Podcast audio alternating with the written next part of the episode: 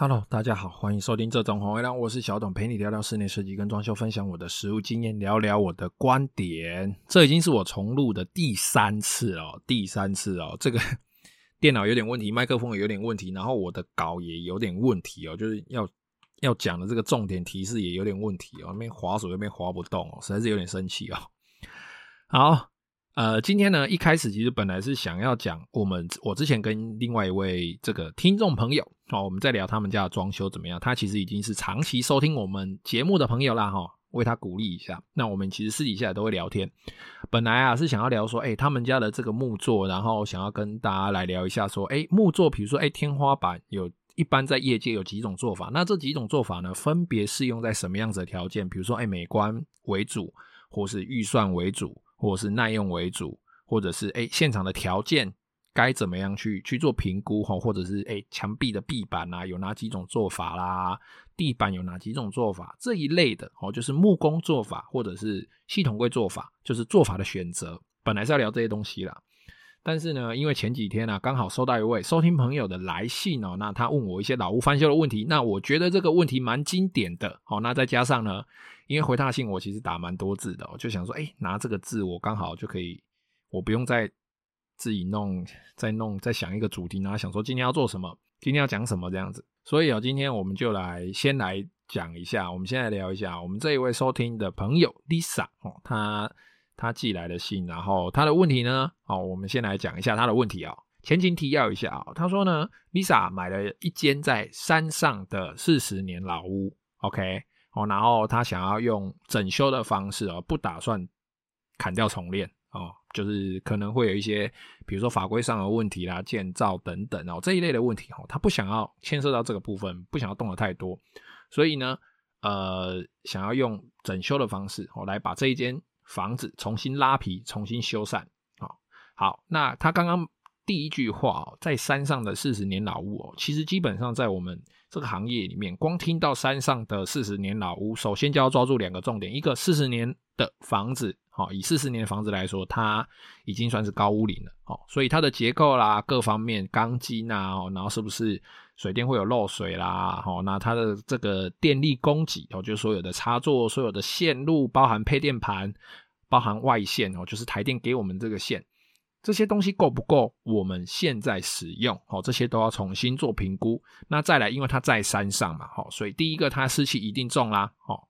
所以一定会有相关，比如说壁癌的问题，比如说钢筋生锈、膨胀的问题，呃，比如说地气的问题，哦，比如说发霉等等，哦，这些问题，哦，就已经先掌握起来了，先想一下要怎么处理了。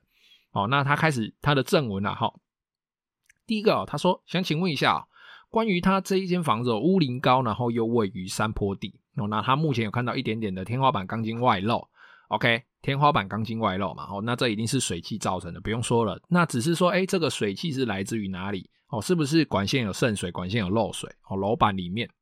还是说，哎，真的是空气中的湿气造成的？哦，又或者是说，哎，它可能是海砂屋，但海砂屋我觉得应该不会是一点啊，海砂屋基本上都是整片的，哦，因为它在雕这个。就是在搅拌这个水泥的时候，它不会是只拌那一点点啊，它拌一定是拌很多，所以海沙屋基本上以四十年来说，海沙屋应该都会是整片崩落，而且海沙屋一般来说严重的不会撑到四十年。当然你担心的话，也可以去做一下氯离子的检测，不过我觉得应该是不用啦，我个人感觉，OK，哦，就是我这些哦，对，今天的这些所有的看法都是我依照我们这一位。收听的朋友，他文字上的叙述，然后那我来隔空抓药，算是做一些讲解，这样。好，那说他就说这个天花板钢筋外露嘛，那钢筋外露的部分呢，其实算是好处理哦，基本上就稍微打磨一下，然后有很多种涂料哈，不管是含锌的防锈涂料，或者是所谓的昂丹哈，或等等叭叭叭这一类的话，甚至会有一些比如说环氧树脂型的墙固。跟这个无收缩水泥等等哈，这些工法互相搭配一下哈。那有些人会做结构补强嘛，不管是钢梁，不管是钢筋重绑，或者是用一些更特别的方法哈，有点接近砍掉重练的这些特别的方法哦去弄。基本上钢筋外露结构性的问题都算是好处理哦。那再来呢，他说哎，这个房子是老丙建哦。那因为邻邻居们的经验都是非常难难到非常 难拿到建造哦，这这建造很难拿。哦，所以它目前呢就是规划以室内装修的方式来进行。那也就是说呢，其实这个也不要说室内装修啦，简单来说就是房屋拉皮，用修缮的方式来进行哦，所以就可以不用就是相关法规的问题啦。那其实相关法规的问题也没那么严。哦，其实它是有，你必须要达到一定的条件，才会需要重新取得证照，或者是重新进行登记哦。那当然，这个部分就自己去查法规，或者是诶，我们这位听众，如果你有听到的话，你就去找专业的人士、相关的人士去现场评估一下。因为你接下来就问到说，是不是要先找建筑师还是结构技师，针对房子的结构做评估？哦，那要不要做氯离子检测？刚刚说过了嘛。哦，然后。包含哪一些墙可以做拆除？哈，隔间哪里可以改？哈，那是不是也是询问建筑师跟结构技师呢？我告诉你，哈，其实对，可以。但是以法规上来说呢，因为如果你是透天的话，我想应该，呃，基本上是有机会不用申请室内装修许可。好，那有机会。可以不用变更，但是因为我不知道你现场的状况怎么样，这个还是依照建筑师跟结构技师哦去现场评估之后，那对你现场的状况哦，跟你想要更动的区域，你想要修缮的区域来做评估，这样子才准。但基本上，我想那些条件也是不是那么容易达成的。就算你真的想要换，你真的想要申请装修许可，你真的想要变更使用执照之类的，也不是那么的容易。好。OK，那呃，当然结构上一定是要找专业人士来帮你做评估哦，不管是柱子的大小，或者是你是不是有想增建，或者是你是不是有想整修哦，那包含水电，我刚刚讲的这些管线管路，好，这些其实都是要找专业人士来进行评估。当然，建筑师、结构技师也可以，或者是有经验的统包，或者是比如说营造商啊，有一些老板，他们可能本身就是从基层开始做起哦，他们其实都相当的有经验哦，所以这一类的人都可以参考。再来第二个问题是哦，我等一下问题会一次做解答哦。再来第二个问题哦，一样哦，这个房子哦，因为它是沿着山坡地盖的一个三层双拼的建筑物哦，双拼那听起来不小，面宽搞不好有八米哦，这个面宽应该有八米或应该六到八米有啦。三层双拼嘛，哈，它每层楼的后墙都是贴着山坡地哦，所以他说防水是它主要的整修的任务。但是呢，因为没有办法挖开外墙做正面的防水，所以要做负压防水哦。那听到负压防水呢，基本上百分之七八十都是所谓矽酸酯防水。哦，大概看到这个关键字负压防水，就大概要知道。那再来呢，目前研究下来哦，他因为他说内墙要做负压防水哦，然后想要在中间，我的理解是，呃，他是不是要内墙做一个负压防水，然后。这个防水做完之后，在这个墙壁里面再做一个排水沟，然后再砌一道内墙，然后再做一次防水，这样，然后内墙要使用热土施作。然后他问说，不知道这样子的逻辑对不对？然后这种防水工程是要找专门的防水厂商施作，还是一般的泥作师傅做？依照规划施作呢？这边稍微跟大家讲一下，我倒着回答哦。第一个就是，呃，你这个防水工程哦，其实我还是建议我们就是找专业的防水厂商来。跟泥作师傅来做搭配，OK，因为泥作师傅他不见得精通防水材料，如果你可以找到精通防水又精通泥作的，那也是 OK，或者是你找到一个防水厂商，他也精通泥作，这都 OK，或者是你就找两家来，但我个人会建议找两家来，因为有一些会有责任上的区分，好，那当然他们相互配合，哦，找他们长期配合的。这样子对你来说，其实也会比较轻松，所以我个人的建议会是防水归防水，泥做归泥做，但是他们两个在施工上需要相互配合，因为他们可能会有一些工序上的交叉哦，不是一路就做到底这样。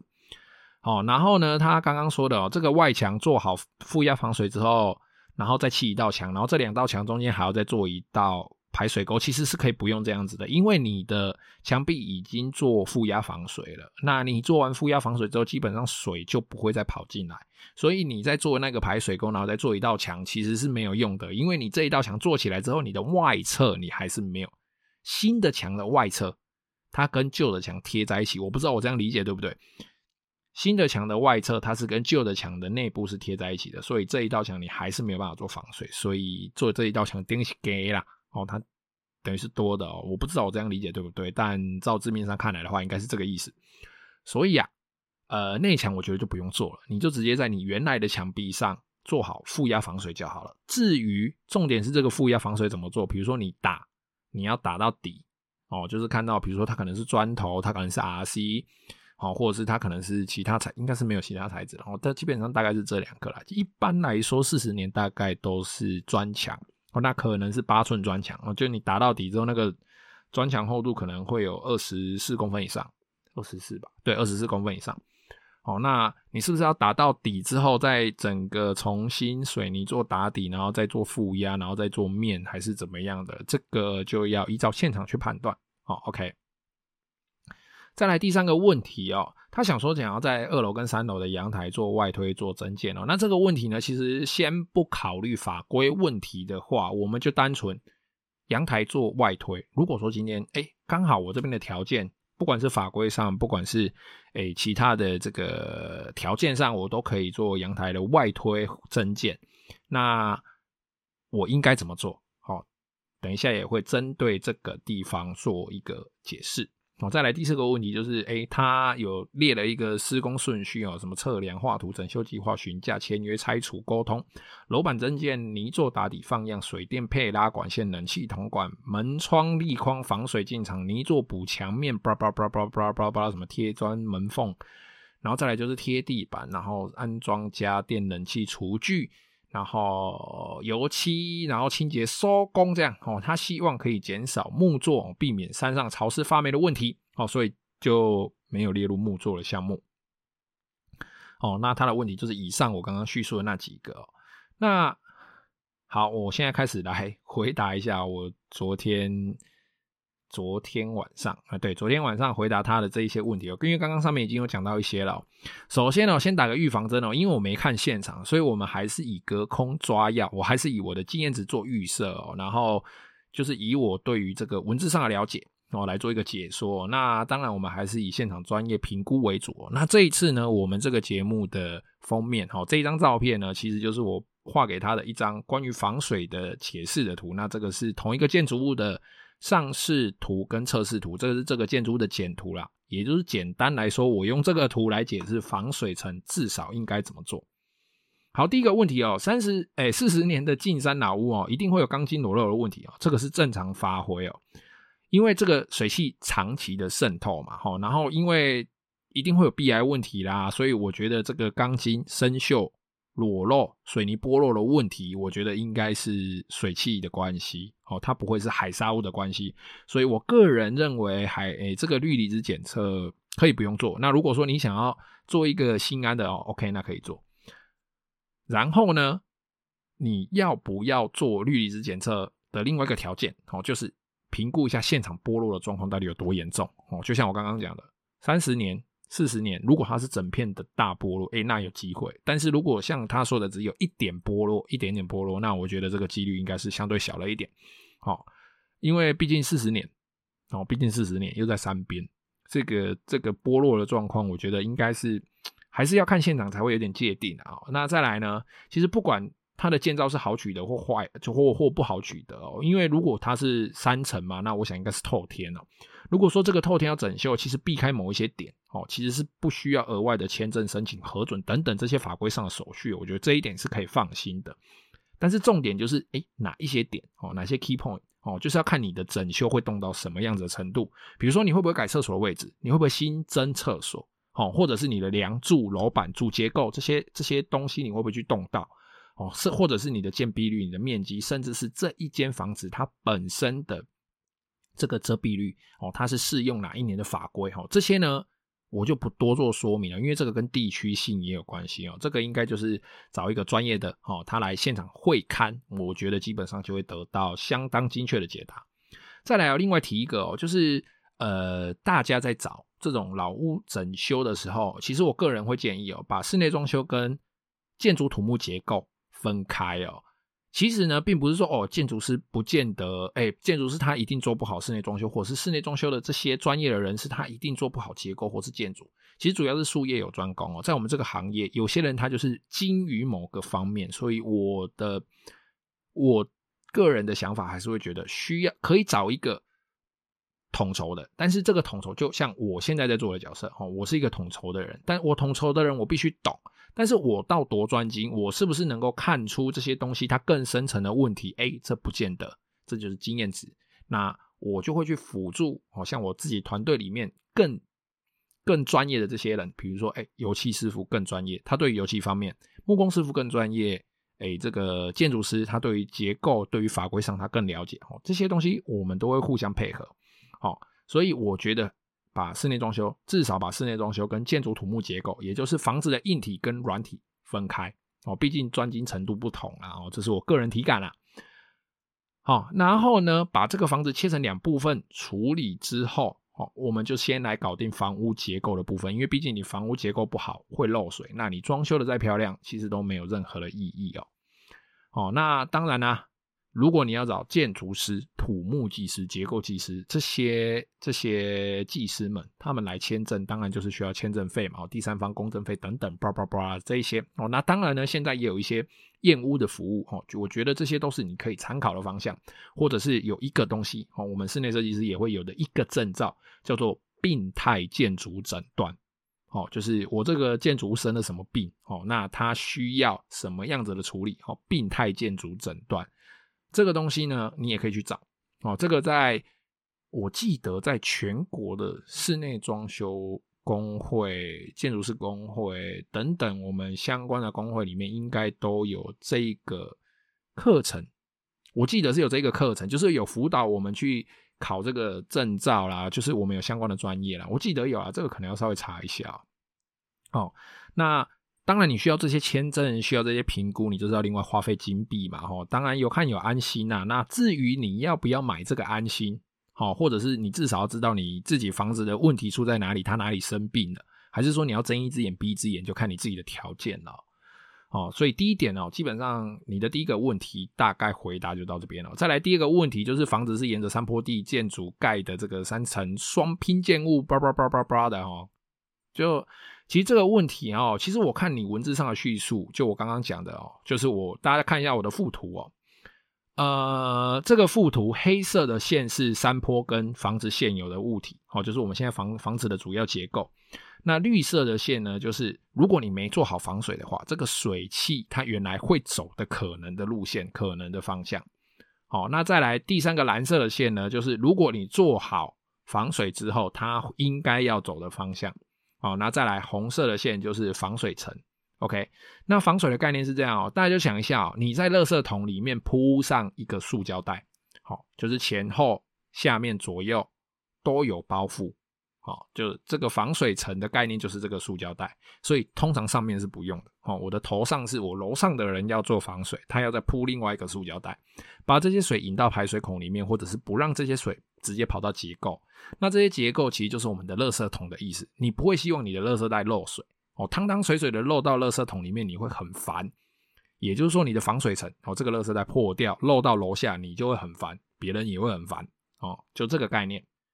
所以哦，对于这间房子来说，最好的方式哦，就是直接从后墙开挖。好，然后直接从户外做防水，把整个房子都包起来。但是因为他说了，外墙无法开挖，所以你没有办法知道，哎，这个这个房子它的深度是多少？我的这个防水我大概要怎么做？你只能够从室内做，你只能只能够从这个内墙做。那你这样子做有一个缺点，必须先讲哦，因为你是做室内的防水，你是做负压的防水，你只是把水汽挡在我这一面负压防水的外面，但它会不会侵蚀你的结构？会。它会不会侵蚀你原来的墙壁的混凝土、原来的钢筋、原来的砖头？会，只是你的负压防水把它挡在外面了。OK，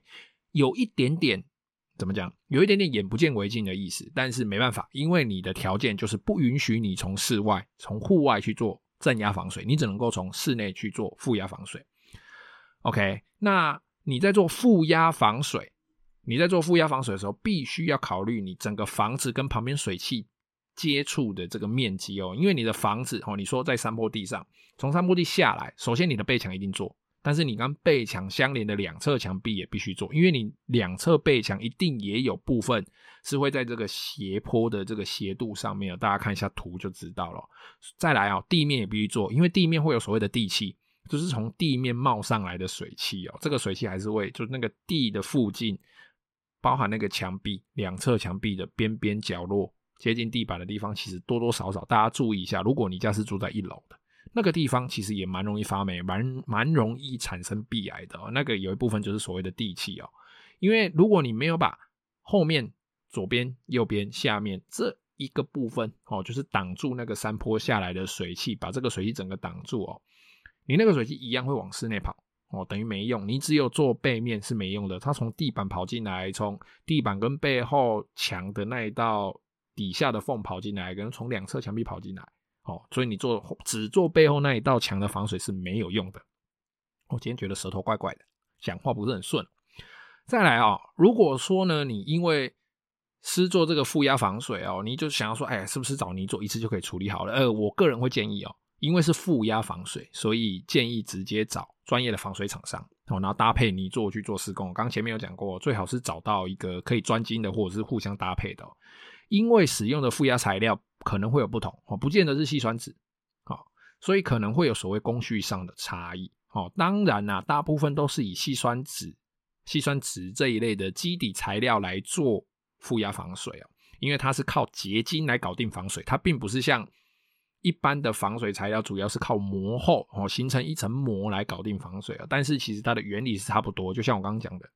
垃圾桶里面套一个垃圾袋，把你的水汽整个装起来，把你的水汽整个防住。OK，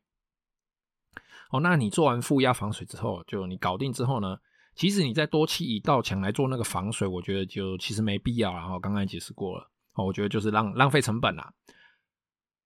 那至于呢，你的左右后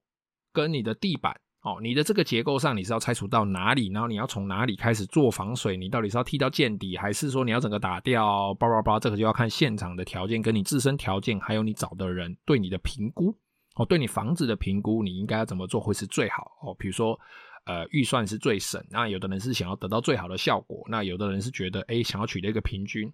只是说哦，这个重点哦，就是你施做负压防水，刚刚讲过，你施做负压防水，你的外侧墙壁一样会遭受水汽侵袭哦，它只是一定程度的保护我们室内墙不墙壁不渗水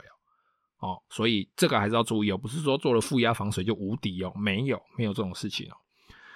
那你说这个表面你要用什么乐土啦，要用什么斯曼特涂料啦，吼这一类的，还是说不管你是要贴木皮地板啊，贴什么挖哥都不管，好，主要是你先把防水做好，哦，你再来考虑你室内的这个表面材料要用什么东西来表现，哦，这个就随意了哦，其实这个就真的不是那么重要了，你只要把防水处理好，你想要贴什么都可以，想贴金箔也可以，想要贴瓷砖也可以，好，先把重点放在处理好房屋本身的结构跟防水哦。再来第三个问题哦，你说这个阳台外推，你想要找就是应该要找什么工种来做？然后哦，它这个阳台外推的重点到底是什么？假设哎，我们整个法规都是可以允许阳台外推的话，好，假设今天我们可以阳台外推了哦，不管你是要找营造或铁工或泥作，其实都可以，他们只要有配合的厂商，因为这不是单一工种可以完成的，主要是要能够找到配合的这一串人，哦，他一定会挡到动到结构，他一定会动到结构。他一定会动到泥作，他可能还会动到铝窗，有的可能不会，那一定会动到玻璃哦。那可能有需要灌注，有的需要呃叠砖头哈，不一定哦。依照你现场情况来做整个一个怎么讲完整的规划哦。你要找你现场的人去评估，这样讲比较准。但不管你是找营作营造啦、铁工啊、泥作，其实我觉得都可以啦哦。毕竟这就是一个工序问题而已哦。好啦，那重点来了，不管。它是不是牵涉到法规问题？哦，其实法规八九成就是明定阳台不能外推了。哈，那如果说我们在不牵涉到法规问题这个情况下啊，我们阳台外推该怎么搞定呢？首先，阳台外推你要先注意一个东西哦，阳台它本身是一个缓冲空间哦，不管是刮大风下大雨哦，它的这个阳台它本身就是一个，比如雨泼进来，它是会泼在阳台，但它不会直接泼进室内。哦，然后风大的时候，阳台会稍微挡一下。当然，直接灌进来一定不会啦。但它如果比如说是侧风，或是哪个方向的风，它比较不会产生所谓的风切声哦。那如果说你把阳台外推之后呢，这个阳台就变室内空间了嘛。哦，那也就是说，不管是下雨还是刮风，哦，它就是直接喷进来，直接射进来，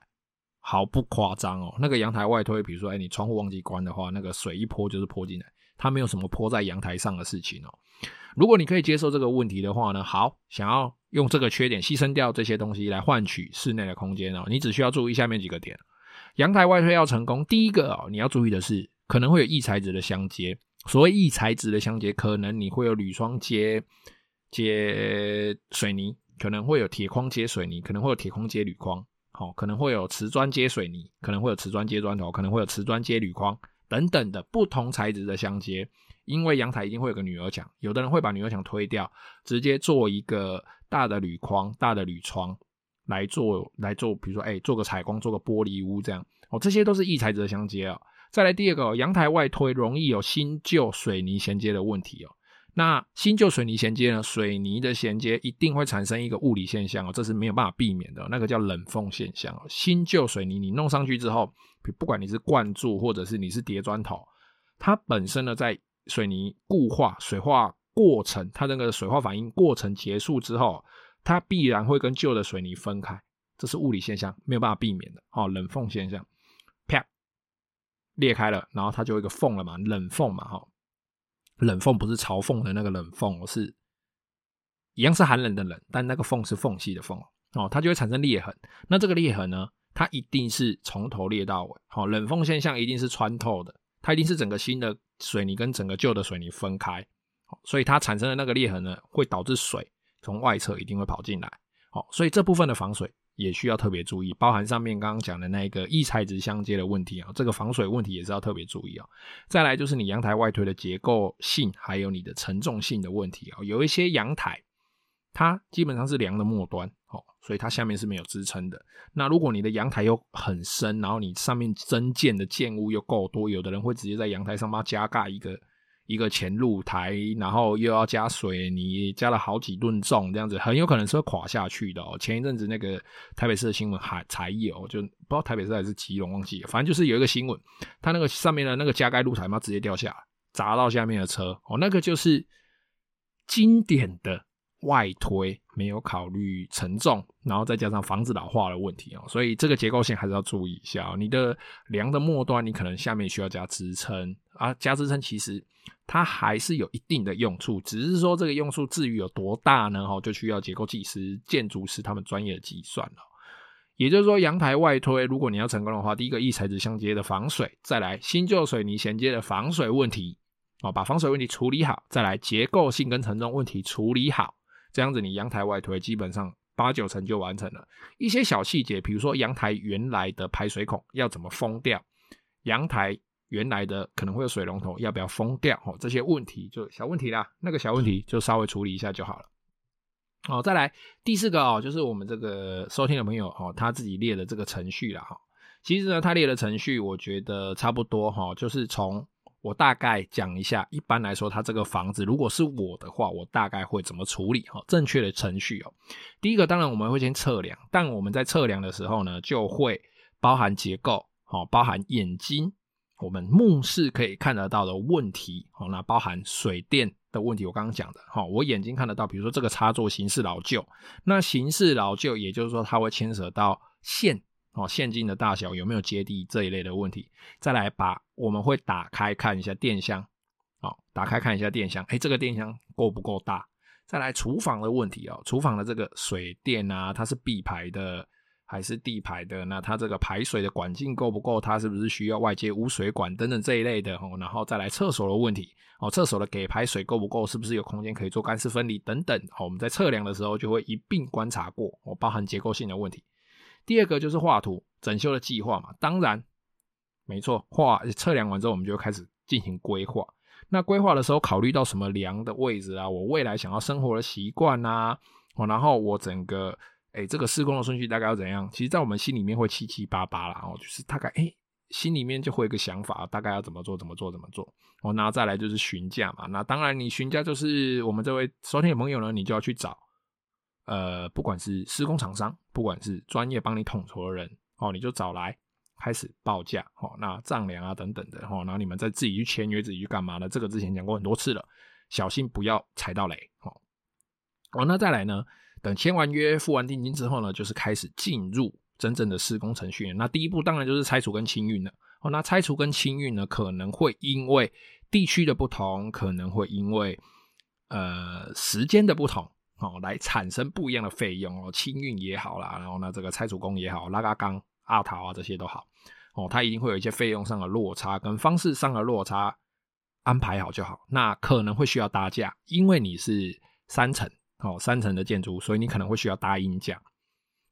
那再来呢，就是你的楼板增建，然后那楼板增建这个部分，就是要看你前面评估的怎么样，是不是有签证？那有签证的话，你是不是需要呃找专业的营造厂来做处理？好，或者是说，哎，找专业的统包来做处理，是要加钢梁呢？好，H beam 啊，还是说，哎，是要绑钢筋重新灌注等等的这些这些东西哦，才会做结构上的补强，楼板的增建这样。那当然啦，楼板增建完之后，一点都抽地嘛，哦，可能会有板模这一些东西，哦，那东西拆完之后呢，当然就开始泥作打底啦。那这其实这这个也不算是泥作打底了啦，基本上它就是整平，哦，整平贴完这个灰质、梁木及梁料之后，开始比如说做拉直啦，然后哪边准备要贴瓷砖啊，干嘛的这样子，然后就开始贴。那在这些动作以前，要先做放样，哦，你的柱子在哪里？墙壁大概要多厚？比如说你是给完成面，或者是你是给粗面哦，那这个完成面的瓷砖厚度外加啦，还是说，哎，你这个水电的管线位置插座在哪里？现场你就要先做放样，喷漆也好，弹墨线也好，这些东西都要先做。哦，做完之后，这个泥做打底也好，水电拉线也好，冷气拉线也好，包含你冷气的位置、冷气排水管的位置，哦，这些东西都放样好之后，人家才好施作嘛。哦，再来呢，就是我们的门窗立框了。那基本上啊，门窗立框大概是在你做打底之前做也，我觉得也是可以啊。因为其实你只要拆完之后，别人来量完，你定好你的，哎呦，你定好你的门框的尺寸哦，人家来立完粗框之后，你做打底的时候，就可以顺便把旁边的缝填起来，填完防水就可以一次进来做哦，你不用。泥作打底完退场了，然后你门窗再进来立框，然后立框的时候门窗还要再另外带一个泥作来帮你把补那一些缝，这样子你会多花预算嘛？你就让泥作一次把泥作该做的工作做好，防水把防水该做的工作一次做好，哦，这样子减少人员无谓的消耗，这样子对你的预算会相对有帮助，然后工作做起来其实我觉得也会比较完整。那当然它就需要一定的经验来辅助你做这些工种的安排。再来啊，就是当然啊，泥作进来补墙面啊，比如说打的地方哪里有打，哪里有改，我进来补嘛，然后贴一些地砖、贴壁砖啊，哦，然后卫浴设备先不要这个时候安装，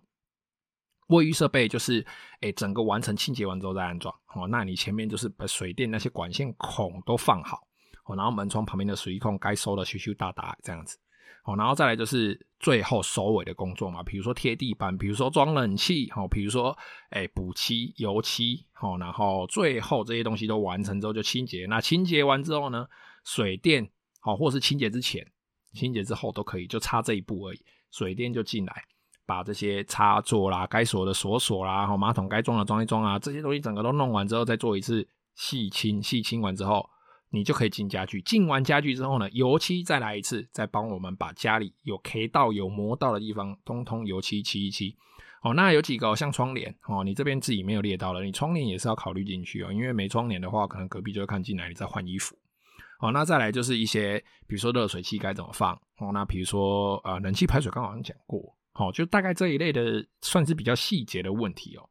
那当然啦，你尽量减少木作，避免山上潮湿发霉的问题，但你还是得有家具哦。所以，